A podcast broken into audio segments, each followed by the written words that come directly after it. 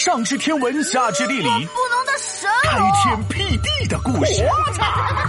哎，别笑，这就是历史。挟天子以令诸侯，这个天子有点惨。皮大龙，陪我玩一会儿吧。玩啥玩？我在看书呢，没工夫跟你玩。嗯，啥书啊？比本天才的魅力还大？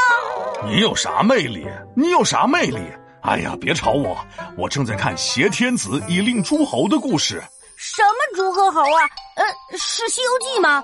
什么乱七八糟的？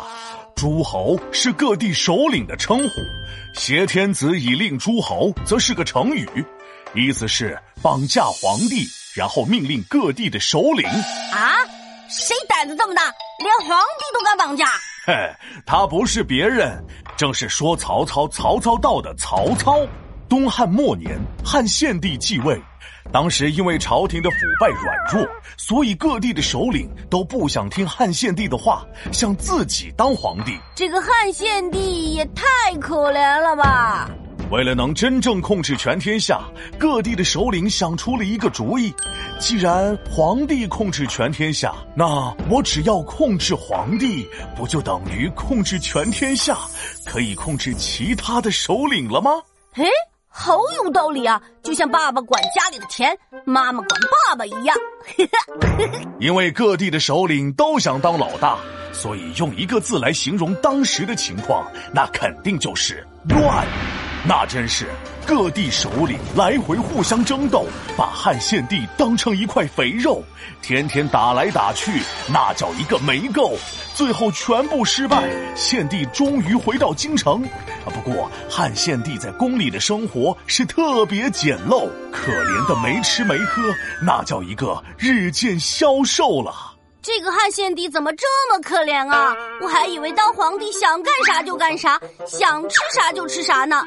你说说，现在啥也吃不到不说，日子过得也坎坷，是吧？所以一看这情况，我们故事的主人公曹操，噔噔噔噔，闪亮登场。曹操心里想：呃，既然大家硬抢汉献帝失败了，那我就硬的不行来软的。于是曹操给汉献帝送菜，给汉献帝送粮，还给汉献帝送上几顶帐篷房。感动的汉献帝是眼泪直流，就差喊曹操一声亲娘啊！嗯，没想到这曹操还挺善良，够意思。你看看啊，这你就中计了不是？曹操送这送那的，可不是白送，这只是让汉献帝觉得世界上还是有人关心自己的，于是慢慢对曹操产生了好感。后来，曹操借着汉献帝缺粮的机会，直接把汉献帝接到了自己的地盘。曹操手里握着汉献帝这个棋子，那是想干啥就干啥，大将军也当上了。国家大权也紧紧的攥在了自己手里。曹操这也太会算计了吧！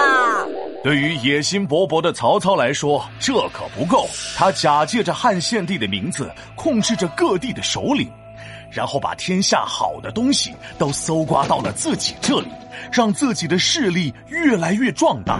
哦，原来这个就叫挟天子以令诸侯啊！哈哈。那我现在可要，嘿！哎，你抢我的书干嘛？挟天子以令诸侯啊！这下你的书在我手里了，看你还敢不陪我玩？嘿嘿，这个大傻闹，我早看完了。皮大龙，我可听见了啊！你没走啊？皮大龙敲黑板，历史原来这么简单。